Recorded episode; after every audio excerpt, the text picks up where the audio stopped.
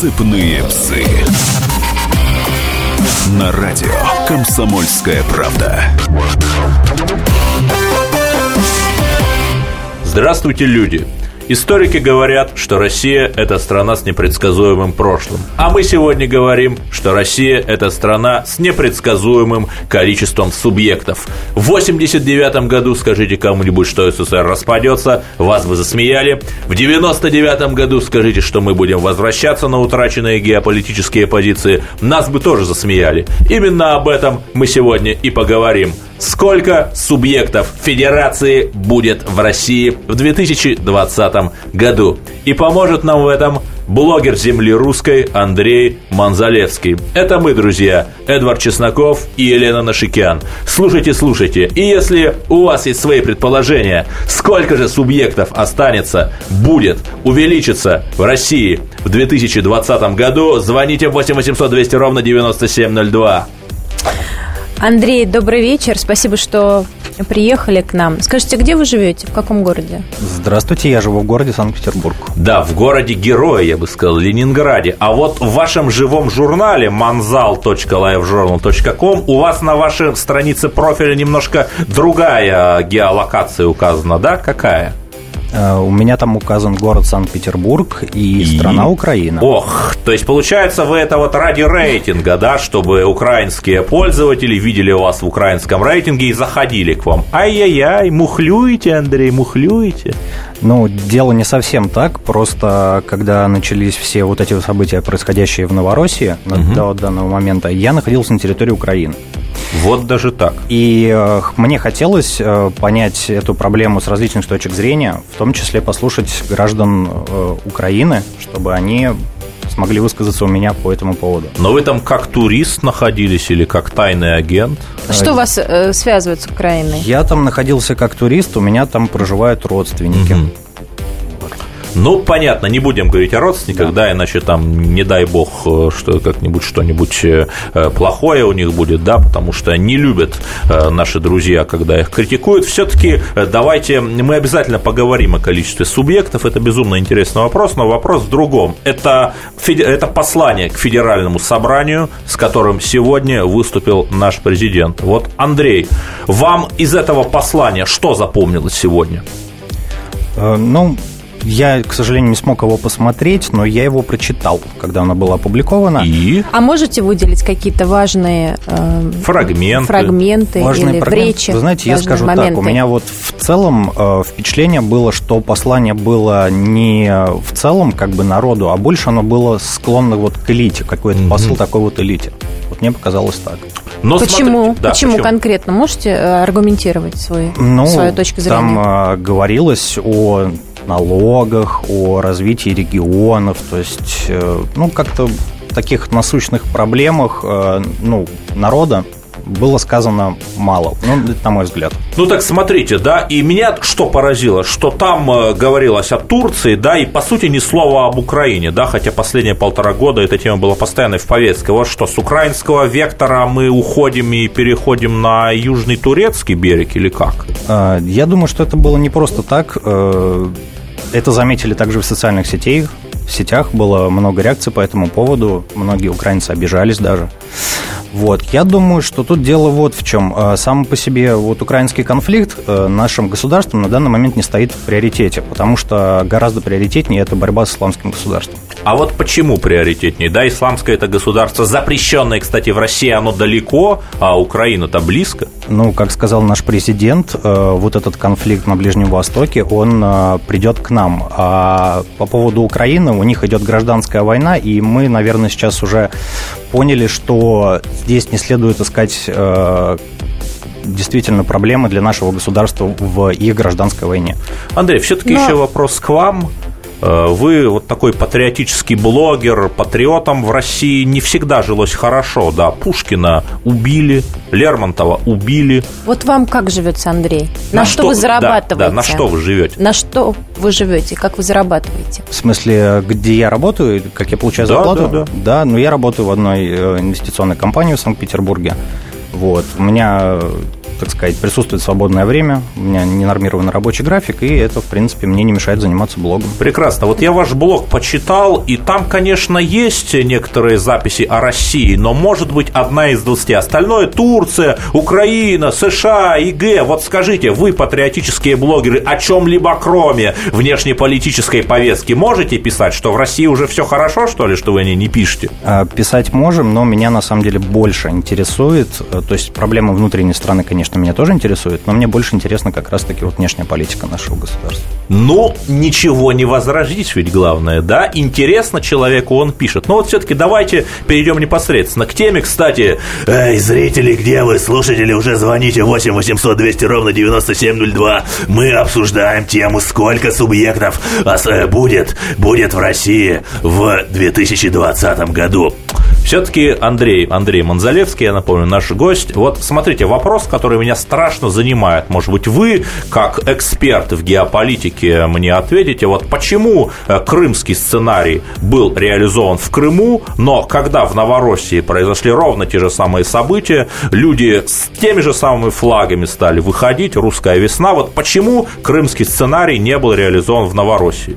в Донбассе? Знаете, там был не совсем тот сценарий.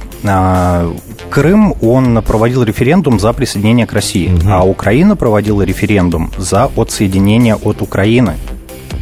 Вот в этом, в принципе, наверное, главная разница между этими двумя происходящими событиями.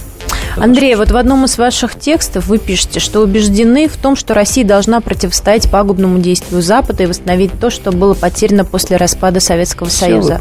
А что вы конкретно хотели бы вернуть э, из советского прошлого? Про что а, вы пишете?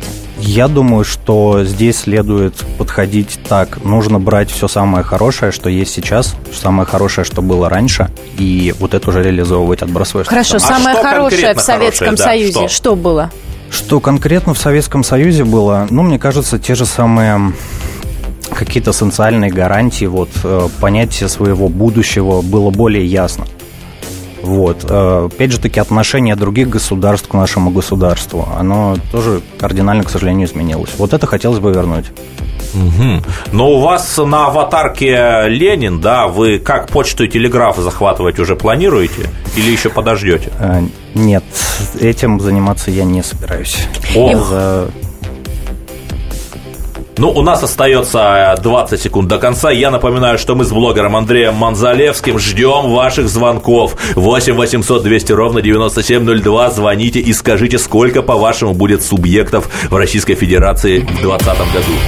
Сыпные псы.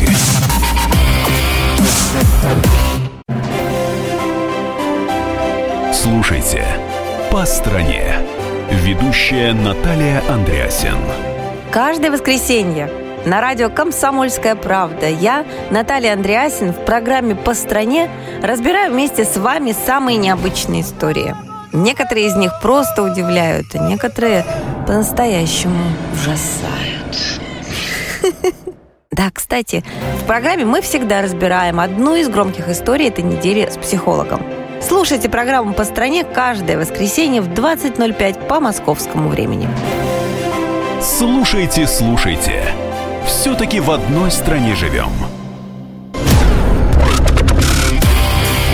Сыпные псы. На радио «Комсомольская правда». Добрый вечер. И я напоминаю, что у нас в гостях Андрей Манзалевский, блогер, Андрей. Блогер земли русской. И у нас к Андрею вопрос. Вот, Андрей, у вас ВКонтакте очень веселый демотиватор называется «Сепаратистский лайк», с которого я поржал. Но вы не боитесь, что после такие демотиваторы, да, на Украину намекая, что вот этот сепаратизм бумерангом к нам вернется, а? Вам не стыдно? Ну, к сепаратизму я никого не призывал и не призываю. А по поводу демотиватора могу сказать только одно. Угу. Я в свое время искал информацию, общался с человеком, который сейчас находится на территории Новороссии, и заметил у него этот демотиватор. Он мне понравился, я его перепостнул к себе. А по поводу демотиватора в целом могу сказать только одно. Мне кажется, что это такой народный ответ на украинскую пропаганду. То есть э, вот эта подмена понятий, сепаратист, которая сейчас присутствует. Андрей, ну у меня вот вопрос, раз мы говорим про Украину. Весь Старый Свет, то есть Европа, еще в 18-19 веке прошли э, колониальную экспансию, вы это знаете. Да. И уже давно поняли, что присоединять территорию другого государства и брать на себя ответственность за, нас... за население этого государства, это как минимум экономически невыгодно.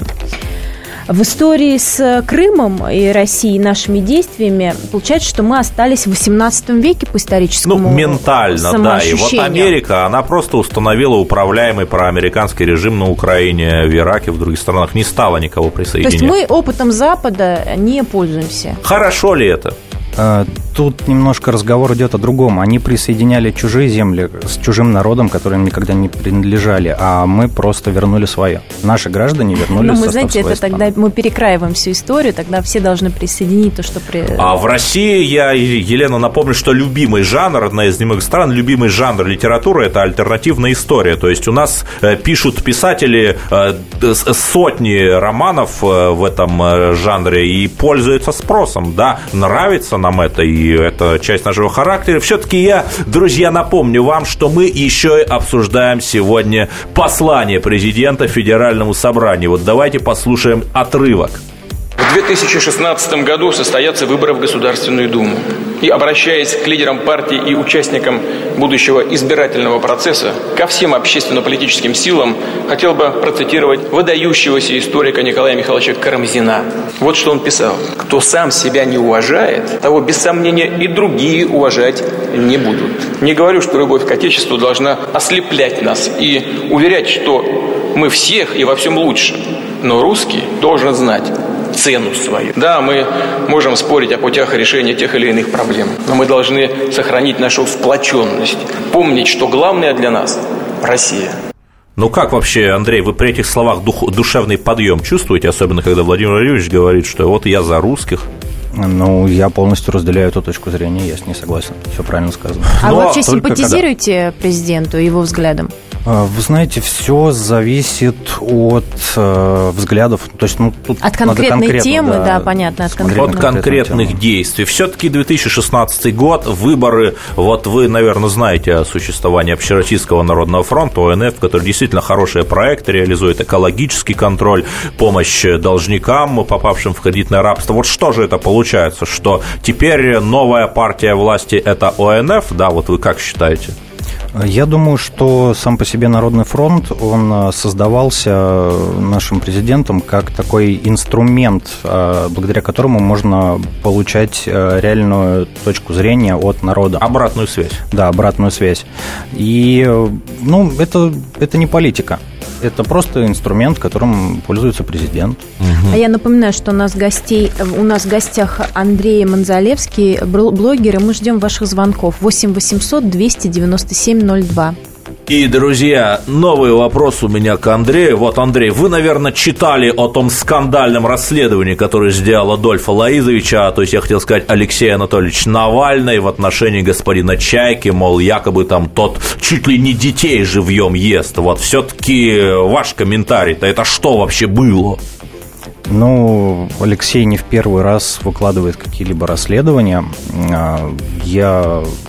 Не не не знаю, как там дела на самом деле, но в благосфере присутствует мнение, что делается это не просто так, это делается по чьей-то указке. О, вот, вот это самое интересное. А по чьей указке? Здесь это что, Кремль или Газпром? Не могу ответить Ох, точно, я не знаю. Я ну, какие у вас мысли только... по этому да, поводу? Есть же у вас свои собственные мысли? Ну, мои мысли... Ну, на, если это делается, значит, это кому-то нужно. За Ох. это кто-то Ну, платит. а кому это нужно, да. как вы думаете? Я думаю, что там отрабатываются какие-то гранты. Скорее всего, О. они не имеют никакого отношения к нашей стране. Ну, все-таки понятно, да, все-таки продолжим мы Но мучить блогера земли русской Андрея Манзалевского, который под псевдонимом Манзал пишет свое от сердца. Вот, Андрей, смотрите, вот э, все-таки по поводу господина Чайки и якобы коррупционных элементов, вот Владимир Владимирович сказал, что с коррупцией надо бороться, это правильно, и что коррупционеров на службу брать не будут, и это тоже правильно, а вот уже имеющихся коррупционеров, как из наших конюшен-то вычистить? Э, ну, как я говорил, это уже не первое расследование, которое публикуется Алексеем. Было, например, расследование там по яхте Пескова, по даче Шойгу. Да-да-да, усы Пескова такой э, твиттер есть, может, он еще по усам есть Пескова сделает дачу расследование. Володина, но, как показывает практика, э, когда уже соответствующие органы занимаются изучением этого вопроса, там все оказывается либо не так вообще, либо либо не, не так и э, по-другому. И у нас на проводе Сергей. Вечер добрый, откуда вы? Здравствуйте. Здравствуйте, Сергей. Здравствуйте. Э, Барнаул беспокоит. Слушаем, как слушаем. Далеко? Все-таки, по-вашему, сколько субъектов федерации будет в России в 2020 году? Ну, я не знаю, как завтра останется, а вы говорите уже до 2020 угу. году. Мне это самому интересно, сколько будет к 2020 году, но это не важный вопрос, я думаю, на сегодняшний день. Хорошо, а какой вопрос важный? Вот что вам интересно? А, вот мне важен тот вопрос, что делает Владимир Владимирович Путин на сегодняшний момент. Э, мне кажется, я его э, могу ему чисто э, посочувствовать. По одному простому вопросу. Угу. Вот. Мы с вами сейчас говорим о том, что будет к 2020 году, а он делает сегодня. Очень существенные дела, поскольку мы на Но, него а можно... А какие конкретно? Конкретно? Конкретно то, что он уже сделал за свои, э, за то время, которое он присутствует на своем посту. Ну что ж, это мнение Сергея из Барнаула. Благодарю. И у нас летят уже смс-ки. И Послание президента – это болтовня о том, как латать Тришкин кафтан. Подпись «Владимир». Да, человек явно прочитал знаменитую пьесу Фан Визина. И я напоминаю, что у нас блогер земли русской Андрей Манзалевский. Вот мы о сепаратизме говорили, а в Петербурге в марте 2014 года такая молодежная организация «Весна», которая там из э, бывших активистов «Яблоко» состоит, она организовала такую арт-акцию, подали заявление с предложением провести референдум о присоединении Петербурга в качестве коммуны княжества Лихтенштейн. И у меня вопрос к нашему петербургскому гостю Андрею Мавзалевскому Залевскому. Это вообще что такое, да? Почему на этих людей вы, патриоты, еще не написали заявление, а? Э, хочу отметить, что заявление у них приняли.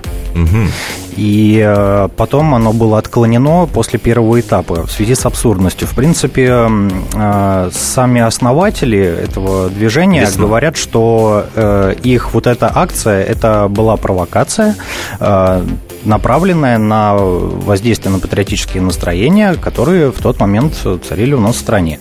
То есть это был пиар. Ох, а да. судя по тому, что в миллионном городе они собрали, по-моему, у них там ВКонтакте что-то около трех с половиной тысяч сторонников. И причем не все, наверное, из Петербурга. Ну да. Ну, это не И у нас на линии Александр. Откуда вы?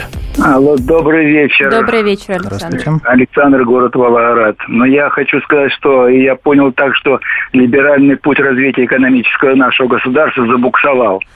Вы понимаете, вот я, честно говоря, вот я, вот мое мнение, это может быть грубо будет сказано, но надо Вы говорите или дебилом, или предателем, чтобы не понять одной простой истины, что надо бы развивать свою экономику, свое, э, свое сельское хозяйство. А вот послание почитаешь одно и то же, и мы приближаемся к той, к той истине, которая была в начале 20 века, когда верхи не хотят и не могут сделать, а низы не хотят э, так жить дальше.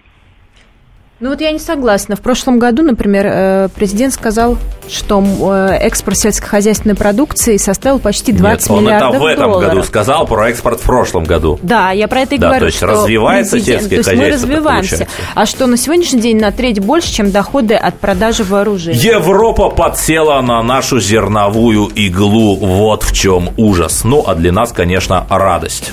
И я напоминаю, друзья, что у нас в гостях Андрей Манзалевский, блогер земли русской, который в своем блоге в одиночку в свободное время отважно сражается с ордами троллей, набегающих на него. И он говорит правду, ну или свое видение медийного конфликта. Друзья, будьте с нами и не переключайтесь, потому что переключаться некуда. Это комсомолка. Культурные люди. Ведущий Антон Арасланов – самый приятный человек в редакции. Он настолько располагает к себе, что ему не отказывают в интервью даже те, кто принципиально не общается с прессой. Друзья, я приглашаю вас поучаствовать в обсуждении самых разнообразных культурных тем. Мне будет очень приятно, а вам очень интересно. Айда Арасланов. Айда сущий интеллигент. Слушайте программу «Культурные люди» по понедельникам, средам и пятницам с 9 вечера. Не пропустите, а то не культурно как-то. Сыпные псы. На радио «Комсомольская правда».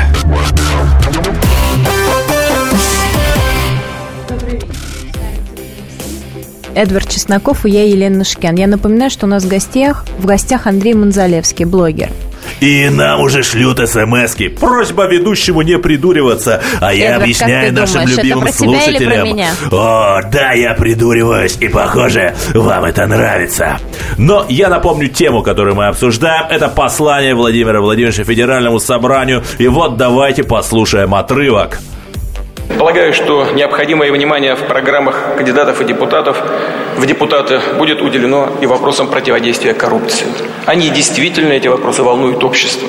Ситуация, в которой есть признаки личной заинтересованности, конфликта интересов, мгновенно должна попадать в зону повышенного внимания контролирующих и правоохранительных органов. И, конечно, гражданского общества. Буквально на днях участники проекта Общероссийского народного фронта за честные закупки рассказывали мне о выявленных ими фактах злоупотребления, об откровенных нарушениях. Прошу Генеральную прокуратуру, правоохранительные органы незамедлительно реагировать на подобную информацию.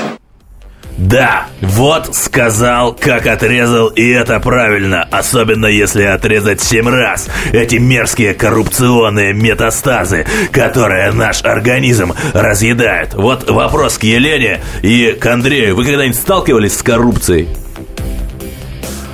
Мне кажется, что невозможно не столкнуться с коррупцией. И я думаю, что вопрос нигде, потому что в любой части мира сталкиваешься с коррупцией. Даже будучи туристом, приезжаешь на 2-3 недели, ты с этим сталкиваешься. Андрей, вы сталкивались с коррупцией? Вы знаете, как с таковой коррупции, На бытовом слава богу, н- А вот нет. я расскажу. Один раз в 2005 году я столкнулся с коррупцией на бытовом уровне. Я ехал в метро, на метро Таганское в Москве, и на переходе с Марксистской на Таганскую меня остановил милиционер. А я жил и живу в Московской области. Да, мне тогда было, наверное, лет 18, может быть. И он меня спросил, попросил меня прописку, и он говорит, вы тут живете без прописки. Отвел меня и говорит, у вас деньги есть? Это был 2005 год. Я такой говорю, я испугался, говорю, сколько? Он говорит, 100 рублей. Это был 2005 год. Я говорю, нет, я вам не дам эти деньги, нет. Я не потому, что у меня не было, говорю, я не готов. Он говорит, а мы тогда направим, значит, э, э, у вас по месту учебы, да, что э, с, вас штраф возьмут за нарушение режима прописки. Я говорю, нет, я не дам. И, вы, и мы так лет, минут 10, значит, пикировались. Я говорю, нет, я не дам. Он говорит, да нет. И понимаете, и вот, и, да, и 100 чем дело кончится, и чем дело кончится? Нет, я не дал, но он так поразился, и он говорит, вы первый человек, который пошел на принцип, вот, понимаете? То есть мы сами эту в нас. коррупцию... Да, мы сами И провоцируем вот коррупцию. нам пишет Игорь, наш президент похож на кота Леопольда. Мыши в лице чиновничества дербенят все подряд. Дербанят. Дер- Ох. дербанит все подряд, а он, ребята, давайте жить дружно. Подпись Игорь, ну а что? То есть он э, должен быть там как, э, я не знаю, чудовище из одноименного мюзикла про красавицу и, значит, всем глотки перегрызать, да? Ну нет, Президент у нас не является карающим органом. абсолютно да. Он наоборот, он медиатор, который поддерживает общество, чтобы в обществе мир был, чтобы гармония была, потому что он представляет и думает об интересах всех кругов общества, да, от э, крестьян, да, до креативного класса. И все-таки у меня вопрос к Андрею, ибо мы обсуждаем изменение количества субъектов в России. Вот э, что дальше-то ожидается? Босфор и Дарданеллы будем брать или как? Э, Ну, государственная политика, наверное, наша уже ясна. Мы будем, безусловно, соблюдать международное законодательство. Э, Проливы брать даже в- смысла никакого нет, поскольку имеется соглашение, оно называется соглашение Монтре, подписанное, по-моему, в 1936 году, которое Турция неоднократно заявляла, что будет продолжать соблюдать. Ох, ну слава богу. Андрей, а вот нам пишет Герман, а как же бороться с коррупцией без Навального? То есть все-таки Навальному верит и верит тому, что он пишет. Его Но... расследованием, если их можно так назвать. Нет, ну это расследование коллективное, там же не он один, там целая у него там команда есть. Но он является, наверное, руководителем. Я думаю, лицом. что э, этим должны заниматься компетентные специалисты, а не блогер Алексей Навальный. Ох, а блогер Андрей Манзалевский такой скучный, ах, этим должны заниматься компетентные специалисты, та-та-та. И у нас есть звонок. Здравствуйте, вы в эфире. Татьяна. Татьяна. Да, Татьяны нет, и мы продолжаем наш разговор. И у нас уже следующий звонок. Александр, откуда вы? Александр. Александр, добрый вечер. Добрый вечер. Я из Подмосковья. Угу. Задавайте Я вопрос. Вспоминаю речь Владимира Владимировича в 99 году, когда он сказал, что нам, ну, он тогда был премьер-министром назначен, что наша первая задача слезать с нефтегазовой иглы. Угу. С той поры мы э, влезли на эту иглу еще больше. Но а насчет Сирии, туда нам надо было идти еще года два назад может быть и больше. Что ж, благодарю это мнение Александра из Подмосковья, нашего радиослушателя. А вот я не согласен, что мы влезли на нефтяную иглу, понимаете? Мы не поставляли за границу самолеты 15 лет назад, а сейчас в Мексике э, купили 16 самолетов и еще там опцион на пару десятков. Я это про Суперджет, да? Мы э, зерно поставляем э, на, в Европу и в другие страны. Вот. И все-таки у нас следующий а... наш слушатель Генрих, слушаем вас.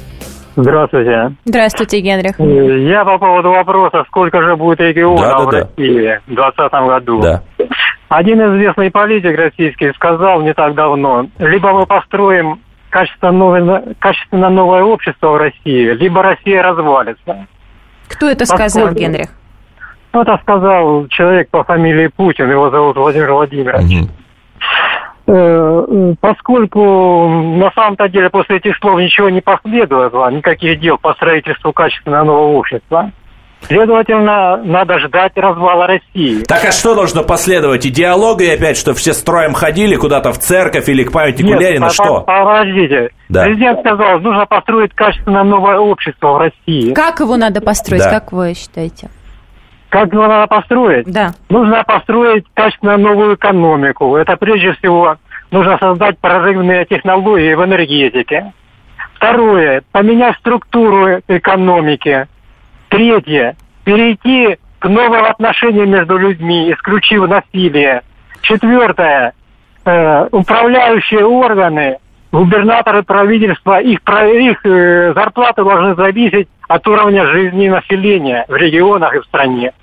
Думаю, этого достаточно будет для начала перехода в новое качество. Генрих, ну вы все-таки сами тоже, пожалуйста, что-нибудь сделайте там, да, хотя бы на своем маленьком веренном вам участке, чтобы каждый из нас что-то сделал для ну, перехода знаете, к этому новому я обществу. На своем да. качестве, на своем участке. Что маленьком. делаете? Что делаете? Я развиваю теорию философии в логике. Я занимаюсь этими вопросами. Ну, дай-то бог. И Андрей Манзалевский у нас гость, блогер. Да, вы хотите сказать? Да, я хочу сказать, что вот слушатель наш сказал абсолютно правильные вещи, но, на мой взгляд, общество уже меняется, и мы как раз к этому всему идем. Э, возможно, медленно, но мы к этому идем. То есть еще несколько лет назад э, люди не занимались, э, не выкладывали, вот как, например, Алексей Навальный, какие-то свои расследования, не говорили о каких-то преступлениях, а сейчас общество стало более активно и более обсуждаются эти насущные проблемы. растет гражданское общество. Да, гражданское, на мой Раз взгляд, мы говорим растет. о каких-то изменениях, то вот в 2007 году Центр стратегических стратегических разработок смоделировал будущее России к 2020 году. И согласно этому интересному докладу, мы вполне можем войти в число развитых постиндустриальных стран, где доля среднего класса может достигнуть 50% как от всего населения, а доля услуг в ВВП и занятости приблизится к 70%. Сейчас мы в преддверии 2016 года. То есть с этого доклада, с, со времени этого доклада прошло где-то 9 лет. Две трети уже прошло. Как вы думаете, осуществимы ли, Андрей, данные прогнозы в современных реалиях? отталкиваясь, например, от слов, которые я Экономику уже сказала. Экономику знаний-то построим. А? Ну, я как-то даже затрудняюсь, не очень знаком с этим вопросом. Ну, да, и вот говорим мы постоянно про Навального, да, а вот я скажу, есть такой человек Илья Бектин. Он не столь на слуху, может быть, потому что Путина не ругает. А что он сделал по борьбе с коррупцией? Вот э, в, в, в названиях тендеров очень многие госзаказчики меняли русские буквы на латинские, да, например, автомобиль, и у них там о не русское, а латинское. И когда ты ищешь, ты же русское в слове автомобиль вбиваешь, и не можешь ты найти этот тендер. И вот Илья Бектин сделал так, чтобы это запретили. И он Э, на много миллиардов рублей сэкономил бюджету. Вот, вот настоящая борьба с коррупцией, да? Ты, Лен, как считаешь? А, ты знаешь, я читаю э, еще одно сообщение от э, Германа, который писал про Навального. Я думаю, что это большой О, поклонник. Господи, давайте Навальный еще достаточно в теме, чтобы считаться компетентным, а так называемые лица сами не лица, а рыло, причем в пуху. Ох, господи, Герман. какая сложная метафора, я ничего не понял. Вот у меня все-таки еще вопрос к Андрею Манзалевскому. Э, два слова. Как стать топовым блогером? Ну, таким, как вы. Ну, нужно, чтобы тебя читали. А что нужно, а чтобы что вас нужно читали? сделать, чтобы тебя нужно читали? интересно писать. О чем? А, о том, что тебя действительно интересует. И это Андрей Манзале... Манзалевский. Оставайтесь с нами. Меня зовут Александр Яковлев. Меня зовут Евгений Арсюхин. У нас есть к вам убедительная просьба. Ни в коем случае не включайте радио «Комсомольская, правда». Понедельник в 6 вечера. Но если вы все-таки решитесь это сделать, то вы услышите.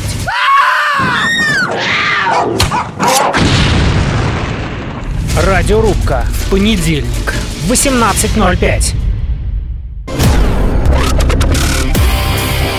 Сыпные псы. На радио Комсомольская правда. Добрый вечер. Я напоминаю, что с вами я, Елена Шкян и Эдвард Чесноков, а у нас в гостях блогер Андрей Манзалевский. Кстати, давай расскажем, э, Эдвард, почему именно Андрея пригласили так, к нам. потому что не просто блогер земли русской, а Андрей, а 103-й, то есть блогер. сотню самых популярных блогеров а еще входит... я знаю, что вы входите в десятку э, самых читаемых блогеров на Украине. На Украине, Верно? Да, это действительно так. В принципе, если примерно прикинуть, и стоял бы у меня Санкт-Петербург, то я бы в десятку Санкт-Петербурга тоже бы входил. Андрей, а вот признайся честно, джинсу вы когда-нибудь постили проплаченные посты? Нет, не было. Я, если меня просят помочь, и эта тема мне интересна, я ее с удовольствием публикую. Не вижу в этом ничего. А к вам обращались с предложениями о чем-нибудь за деньги написать, там стрелку ава очернить? Да. Вы Конечно, пишете обо всем, за деньги? Ну, бывают обращения, но я стараюсь этим не заниматься. А вот какие в основном темы-то предлагают на этом рынке? А, вы знаете, а коррупционные. Ох. Вот предлагают там э, очернить какое-нибудь государственное там учреждение. Или, но... да. И сколько просят? Но... Вот сколько просят? Я даже не Вернее, спрашиваю, я сразу даже. отказываюсь. Ну, понятно, да. Скажите, ну это как-то смешно обращаться к патриотически настроенному блогеру, чтобы он писал... А может, э, они ко всем подряд обращаются? Так, скопом? А? Я думаю, что да, скорее всего, просто а бегают госуд... по рейтингу. Ну, не от государства, конечно, это смешно так говорить, но от э, органов власти поступают какие-то предложения? Сотрудничество. Писать. Сотрудничество, потому что так как вы же поддерживаете современную власть, вы патриот, Наоборот. Нет, людей с красными Нет. корочками. Не знают они о вашем существовании, не читают, видимо, блогов. А может, наоборот, Хочу сказать, что ну, заказуху ее всегда видно, то есть, в принципе, это делать бессмысленно. А и у нас на линии Борис. А, уже звонят, да. Да, Борис, слушаем вас. Добрый вечер, Борис. Да, добрый вечер. Э, ну, ну, по поводу э, разговора, который сейчас э, происходит, я думаю, что обращения довольно бессмысленные все эти, до тех пор, пока не поменяется, собственно говоря, парадигма вы имеете в виду обращение президента к федеральному собранию или что? Да, да, да, да. А, до тех пор, пока в основе всех телодвижений а, лежит рентабельность и стяжательство, а, ничего измениться не может. Потому что и коррупционная составляющая, и воровство, и э, вывод денег за рубеж. В, в основе всего есть только один постулат. Это э, стяжательство. А, а. То есть любой бизнес, который э, вот в этом, не, не в плане, э, не в смысле дела. Дело по-русски, это звучит, это не, это не бизнес э, по-английски. Это Согласитесь? общее дело. Помните философию общего дела философа Николая Федорова? Я пытаюсь свою мысль донести. Значит, в понятие бизнеса вкладывается извлечение прибыли. В понятие дела вкладывается что-то э, производить что-то, то есть создать продукт. Э, вот по-русски дело это создавание какого-то конкретного продукта. Э, в понятии бизнеса это извлечение прибыли. Да, Борис, а у вас-то какое-то свое дело есть так, чтобы душа кипела? А, да, мое свое дело, конечно, есть. К сожалению, именно с точки зрения денег оно а, вернее, не знаю даже, к сожалению а или нет. Но это? оно, оно Нерентабельное, да? А чем оно, занимаетесь? Оно, оно не может быть рентабельным по определению, тем более в этих условиях. Чем вы занимаетесь, ну, Борис? Ну, я по специальности э, специальность у меня бортовые вычислительные системы и комплексы. А так как я заканчивал Московский авиационный институт э, в конце 80-х, начало 90-х, Uh-huh. Вот. В то время моя специальность была как бы, ну, так, невостребована, мягко сказано. Вот. Но программирование, то есть э, электроника, это вот то, что мне нравится, и я так или иначе этим занимаюсь. Но не это важно. А, дело-то в другом. До тех пор, пока мы не изменим коренным образом а, вот именно парадигму подхода к, э, к тому, чего мы хотим, так мы хотим денег все-таки. Ну, это вопрос вечный, чего же мы хотим и куда мы идем. Не Благодарю прав. вас, Борис. И у нас, к сожалению, время ограничено. И вопрос к Андрею Манзалевскому. Вот у вас есть информаторы, источники на Донбассе, вы часто общаетесь с ополченцами. Все-таки каков ваш прогноз сценария для Донбасса? Его возвращают обратно на Украину, его присоединяют к России, или он остается таким приднестровообразным, непризнанным государством? Вы знаете, мнения разные. Э, ребята, я имею в виду сейчас ополчение, они показали, что они готовы стоять за свою точку до конца, но я также не могу исключать и третьего варианта автономии.